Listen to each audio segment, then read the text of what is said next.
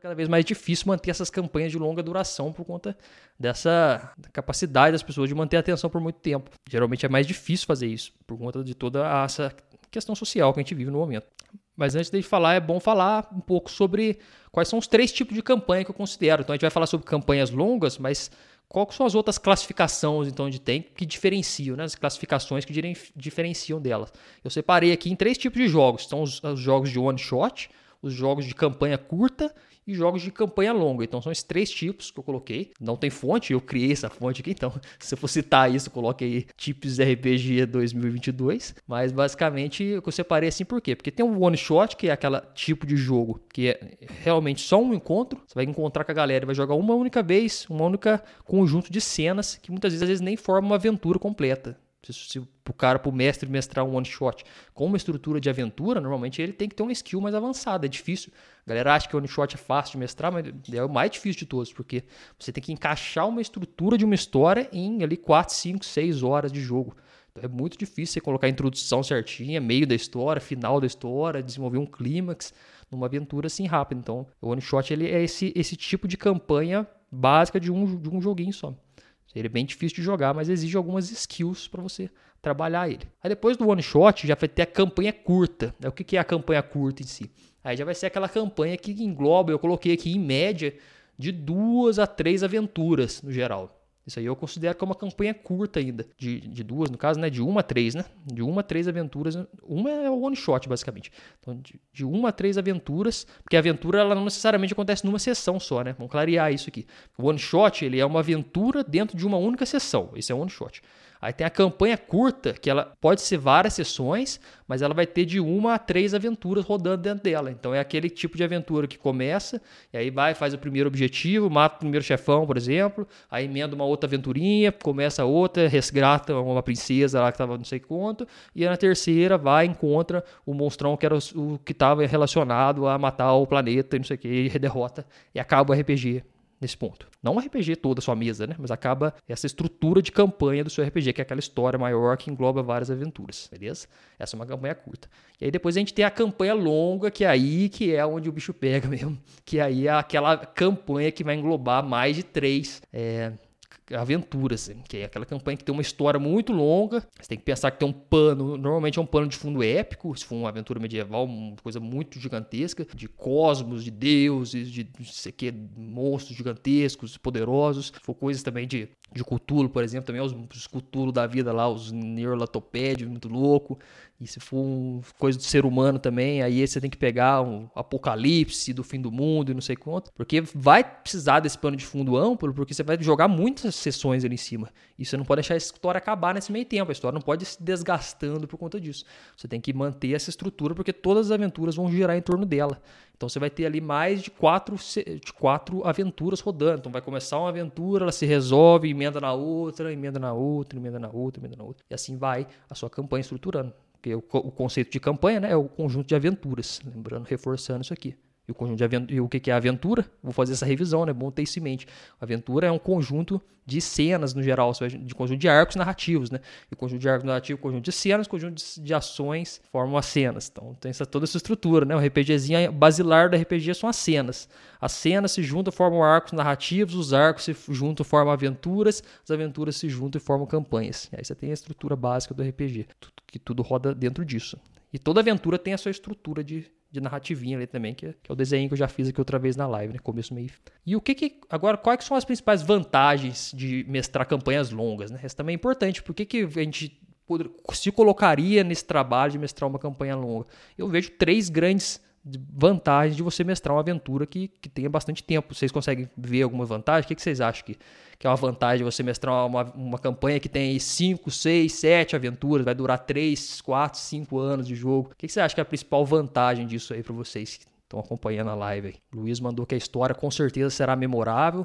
Bom, bom, bom, boa observação. Concordo. Tá bem atrelado com o que eu trouxe aqui também por conta disso. Acho que é fundamental. Isso é bom, memorável, né? Lembrar, né? Jogos memoráveis são bem importantes. O RPG tem essa capacidade de se tornar memorável. Né? O João mandou, o brother mandou aí, ó. Geralmente nas menores é só forte, lindo e burro.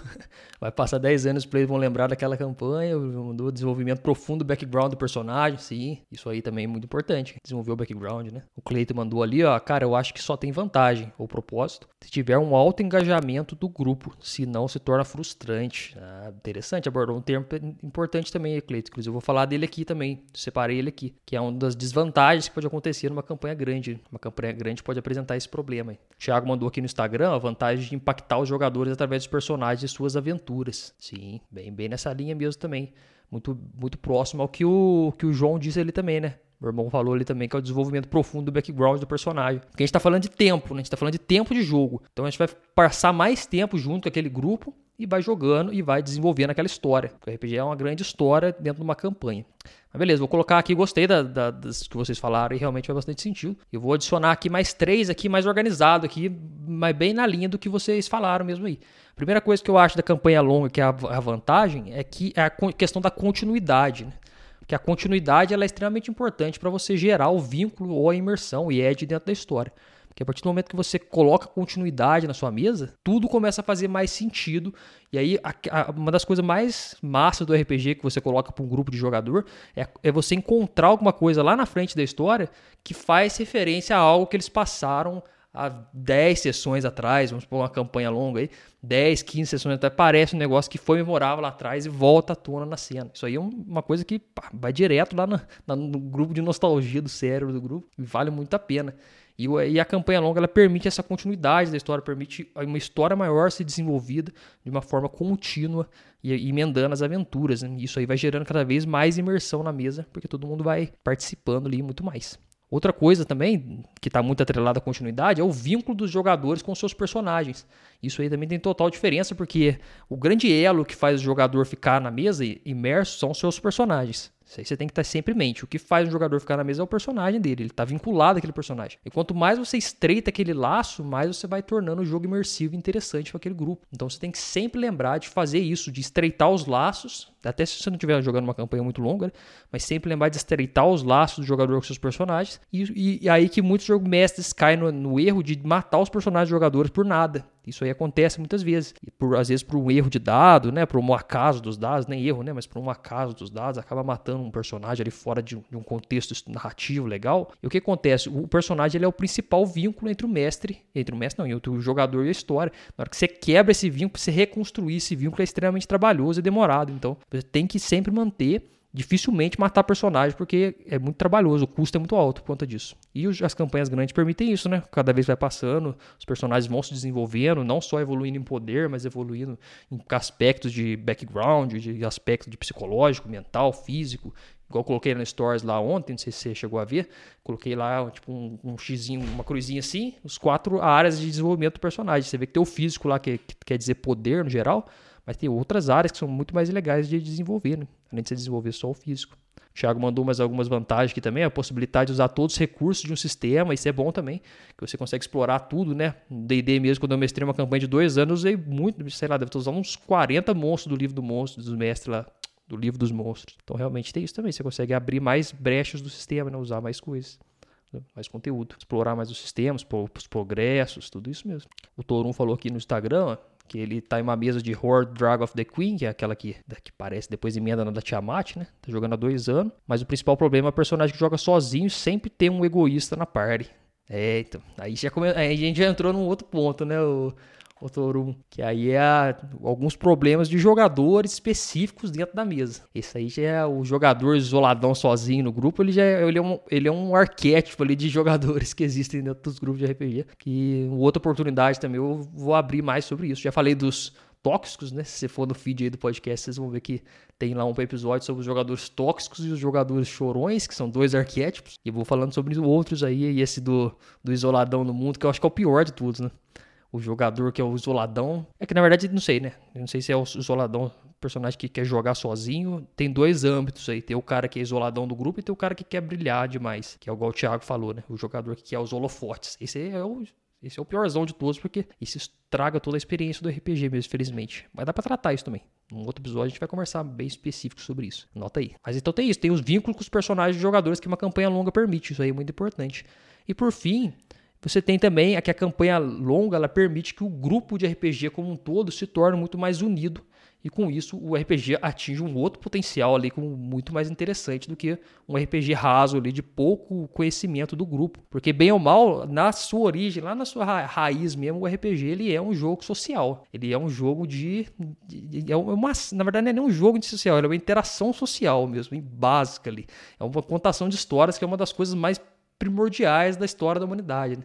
Contação de história é uma das coisas mais primitivas, assim, nossos antepassados usavam contação de história, então é um negócio meio que enraizado na nossa mente. E quando você junta para jogar RPG, você traz tudo isso à tona, por isso que a experiência é tão, é tão recompensadora. Vantagem também, o Thiago mandou outra aqui, ó, a campanha longa pode se tornar uma oficina para novos mestres. É, isso aí, com certeza, verdade. Porque aí você começa a trabalhar várias skills, né? Começa a aparecer muito mais desafios ali que você tem que ir resolvendo com o passar do tempo, né, Thiago? Realmente vai se tornando mais, cada vez mais desafiador, até eu acho, porque você vai conhecendo tanto o grupo, o grupo te conhece, já te coloca provas ali que tá meio fora às vezes. Mas essa questão do grupo mais unido, ele é, é tão bom porque ele faz você conhecer as pessoas uma a uma, porque a grande diferença, inclusive eu vou entrar em outro ponto aqui, vocês já viram que eu vou falando agora, depois eu vou abrindo a conversa, né? Vou trazendo vários pontos diferentes, mas vai que é importante também falar dessas outras coisas. Mas o que eu quero falar aqui também é que o RPG de stream, eu vou falar um tema aqui que é meio polêmico, mas vamos, vamos nessa. Tem um RPG de stream que está em alta hoje em dia, né? O que é o RPG de stream? São pessoas sentadas jogando RPG. Se é mais ou menos encenado, aí depende do, do, do grupo tal e do que você achar, mas não, não importa muito isso aqui também. Eles estão, teoricamente, jogando RPG ali. A grande diferença do, do jogo de RPG em si e do uma stream é que o mestre lá da stream, ele não conhece cada um dos jogadores fora, porque quando você está assistindo uma stream, você está meio que como se fosse um jogador ali da história, né? O, o, seu cérebro, ele age com os neurônios, espelhos ali, você se sente como se fosse participante ali daquela história. E aí, quando você está fazendo isso, o mestre, ele não conhece cada uma das pessoas que está assistindo, não tem como, né? Tem lá uma, uma stream com 100 mil pessoas assistindo, não tem como o cara conhecer cada uma que está ali assistindo. Então, o que acontece? Dá uma sensação interessante de se assistir, que você consegue se identificar com alguns personagens, mas você não consegue explorar 100% do potencial do RPG. Por quê? Porque o grupo, quando o mestre conhece cada um dos jogadores ali, os quatro, três que jogam com ele, aí sim ele consegue implantar naquela mesa 100% do potencial de, do que cada um daqueles jogadores busca dentro do RPG. E aí você consegue uma experiência individual ali muito mais interessante do que a experiência em massa proposta pelas streams do RPG. Não, a Spring RPG ela traz o entretenimento também, só que ela traz o entretenimento no limite ideal que ela tem. Agora o RPG em si, ele traz o entretenimento completo que é o RPG, voltado no 1 a 1. Por isso que é a grande diferença. E o grande medo com o Stream às vezes é a galera meio ficar com preguiça de jogar o RPGzão clássico, que é uma interação com dança benefícios. Então, importante, assiste stream, da hora, gosta de assistir também, vamos assistir. Mas vamos jogar RPG também, que a experiência é outra. Então, vamos fazer os dois, né? Não vamos ficar só vendo a gameplay. É igual jogo também, vamos ficar só vendo gameplay, vamos jogar uma parada também, beleza? E aí, então, tem essas três grandes vantagens, né? Mais a todas as aí que vocês adicionaram, que com certeza foi muito interessante. Adicionou bastante aqui. E aí, agora a gente vai passar agora, eu separei aqui cinco tópicos que eu vou passar aqui, não vou me estender tanto, prometo. vou tentar ir é, um pouco mais breve aqui, porque já tá ficando meio tarde, né? Mas vamos, vamos para cima. Que são cinco pontos aqui para você conseguir mesmo guiar uma história de longo prazo, porque não é tão é bem desafiador você criar um grupo um, um longo período, fazer uma campanha longa. Então esses cinco pontos aqui vão te ajudar bastante. São os mesmos pontos que eu coloquei no post lá, ontem que eu coloquei na página, mas eu vou dar uma expandida também aqui para poder te explicar eles com mais detalhes. Mas antes vou ler aqui a pergunta do Dragão D20 aqui, que, que você acha da narrativa sandbox? Tem alguma dica de como narrar assim? Então, eu acho que essa, esses conceitos do Dragão D20, eu nem me, nem me identifico tanto com eles, sabe? Com essas características de jogo de sandcrawl, é, sandbox, dungeon crawler, sei lá, hexcrawl, tem esses nomes bem conceituados já, né? Que são estilos de jogo para você jogar. Eu mestro RPG com um estilo meio que próprio, assim. Então, eu que criei várias coisas. Então, meus jogos, se for aproximar, eles são jogos voltados para sandbox, que são jogos abertos, totalmente abertos não tem nada, só, só vincula a história através dos pontos de enredo que eu expliquei aqui mais cedo, mas eu deixo a história totalmente correr aberta por conta que eu, eu vejo isso no RPG. Então esses conceitos que tem, que tem aí, na, no, que rodam na comunidade, eu meio que uso um pouco deles, uso um pouco, tiro um pouco de um, adapto de outro. Igual às vezes eu faço uns mapas que tem uma pegada meio hexcrawl. Às vezes eu faço uma dungeon que é uma pegada meio dungeon crawl, é muito raro, né? mas às vezes faço. Então, esse tipo de conceito, eu acho que ele, ele acaba dando uma limitada no meu jeito de mestrar, né? E quando eu passo os conteúdos aqui, eu acabo que jogo eles mais amplos.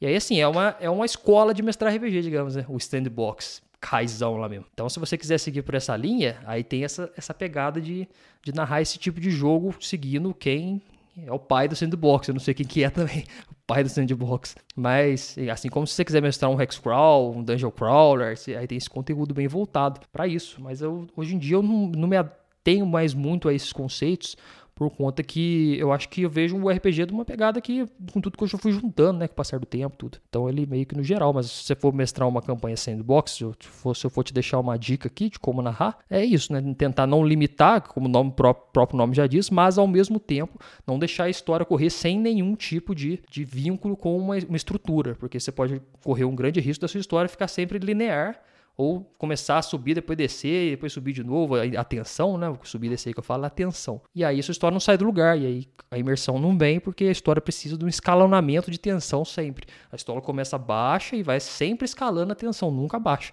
É sempre escalando a tensão. Então, se você deixa o sandbox 100% aberto, de repente o grupo está numa cena de muita tensão e eles voltam com uma cena nada a ver aqui. Eles vão atrás de um coelhinho que está correndo não sei na onde e aí já quebrou totalmente a estrutura. Então você não consegue escalar muito bem se você não tiver esse controle. Por isso que eu uso pontos de enredo dentro de uma estrutura de sandbox no geral. Mas sobre as campanhas aqui de, de longa duração, né, a primeira coisa que, que eu acho bem importante para você fazer uma campanha sua durar bastante é você separar ela em aventuras menores. Isso aí faz muito bem e às vezes a gente não faz isso eu já vi campanhas, né? Até quando eu mestrei minha campanha maior, eu não fiz isso. Eu corri numa campanha inteira. Então a minha campanha ela era inteira uma estruturona, assim, de, de três atos. Então, tipo, um buto, uma introdução gigantesca. Aí depois um meio, nossa, demoradaço. E nem terminou essa campanha, na verdade. Eu contei ela no outro episódio. Porque acabou antes, porque acabou o tempo. Tive que ir embora, mudei de cidade, fui estudar em outra cidade. Acabou que ela morreu a campanha. Mas você tem que sempre começar e terminar pequenas aventuras, e aí você vai emendando e faz essa campanha longa. Você nunca tenta fazer uma campanha longona inteira, assim, emendada. Tipo, fazer uma baita introdução, 20 sessões só de introdução. Aí o grupo foi embora já, porque não tem introdução, não tem tensão, não tem conflito, né? No, na regra da, da construção de histórias, na introdução você põe praticamente nenhum conflito. É só a introdução, a apresentação dos personagens. Se você faz isso, você acaba perdendo o grupo. Então você tem que colocar duas sensorzinhas ali de introdução, uma que seja. Depois você entra numa segunda fase que já tem mais tensão, tem conflito, tem combate, se for um D&D, tem achando itens lá, se for investigação e tal. E até que chega um ponto no final que acaba, acha um clímax, resolve, desce, emenda numa outra aventura. E assim você vai indo, emendando e construindo. Então lembrar sempre de dividir assim. Outra coisa também é você encontrar um grupo que esteja disposto a participar de uma aventura longa. Porque se você não avisar isso pra galera, corre o risco da galera não estar tá com, com essa mente aí de, pô, vamos jogar bastante tempo. E aí o que acontece? Você vai, a galera pode se frustrar e por não ter essa conversa. Então isso aí é conversado durante sessão zero ou até antes, até quando você for buscar os seus jogadores, você tem que conversar isso. Fala aí, pessoal, vamos jogar uma campanha mais longa, tal, pode ser, vocês estão de acordo, pode durar aí até alguns anos, dependendo, porque cada história é longa. Aí se a galera topar, você vai, senão você dá uma reduzida ou procura outros jogadores. Isso aí é bem importante. Outra coisa também é você ter em mente que a campanha longa, ela não depende dos jogadores em si, dos que começam. Porque isso aí também é a diferença. Você vai mestrar por três anos, é muito difícil você manter o mesmo grupo durante três, quatro anos de jogo. Então tem a grande chance de sair um, porque o cara teve que mudar, sei lá, teve filho, perdeu o emprego, teve que mudar de cidade, sei lá, pode acontecer N coisas e a pessoa sai da mesa. E aí você tem que colocar outra pessoa para jogar, né? Ou você deixa com uma menos, ou você coloca outra na vaga que liberou. Só que você tem que entender que a campanha longa, ela independe dos jogadores individualizados. Então você mestre vai continuar tocando o jogo e muitas vezes numa campanha longa você vai passar ali com seis, sete jogadores que vão mudando e vai entrando, saindo jogador. Isso aí é, faz parte da grande beleza da campanha longa também para você como mestre. Você essa experiência também de ir trocando jogadores e eles vão entrando na história. E aí como colocar os jogadores na história é outra ciência, né? Que a gente conversa também no outro episódio. Mas tenha em mente isso, que é desvinculado. Outra coisa, tem que escolher também um sistema que sustente, porque não, nem todo sistema ele serve para poder você colocar em aventuras longas. Porque aventuras longas, dependendo do tempo, os personagens começam a ficar inviável para jogar já. Do D&D, por exemplo, mesmo dependendo muito tempo, os personagens começam a ficar inviável do ponto de vista de história, começa a ir muito pro lado do power play e aí começa a sair um pouco do ponto de vista de história, porque como é que você gera tensão num, num grupo power play roubadaço? É meio difícil, né? Então você tem que controlar isso. E por fim também você tem que tomar muito cuidado com a sua exaustão ali como pessoa, porque com uma campanha longa você pode ficar bem exaurido no geral, porque você vai ter que ficar pô, preparando um monte de coisa durante um longo tempo. Isso aí vai consumir bastante energia de você. Então fique esperto com isso também. Nessas cinco, né? Separar aventuras menores, encontrar um grupo disposto, ter uma campanha independente dos jogadores, né? Sabendo que pode ser que vai trocar entre eles escolher um sistema que sustente isso e cuidado para não ficar exausto e, e sofrer um burnout no meio desse processo. Então acho que é isso sobre campanhas de duração longa. Acho que isso aí é bem importante você tentar esses cinco pontos, mas essa introdução, né, que eu falei sobre o que são cada uma delas. Espero que vocês tenham entendido bem aí esse ponto de vista e se forem se aventurar para isso, né, já, já vai com isso aí em mente, porque não é para todos os mestres, já já confesso aqui, já adianto para você que uma campanha longa não é para todos os mestres. É uma exigência maior do, até do seu próprio grupo, né? E aqueles que conseguem é realmente uma coisa bem interessante. É meio que o ápice do RPG você mestrar uma campanha longa, porque você consegue aplicar ali várias coisas dentro daquela campanha. Obrigado, seu abração e jogue bem poder jogar sempre.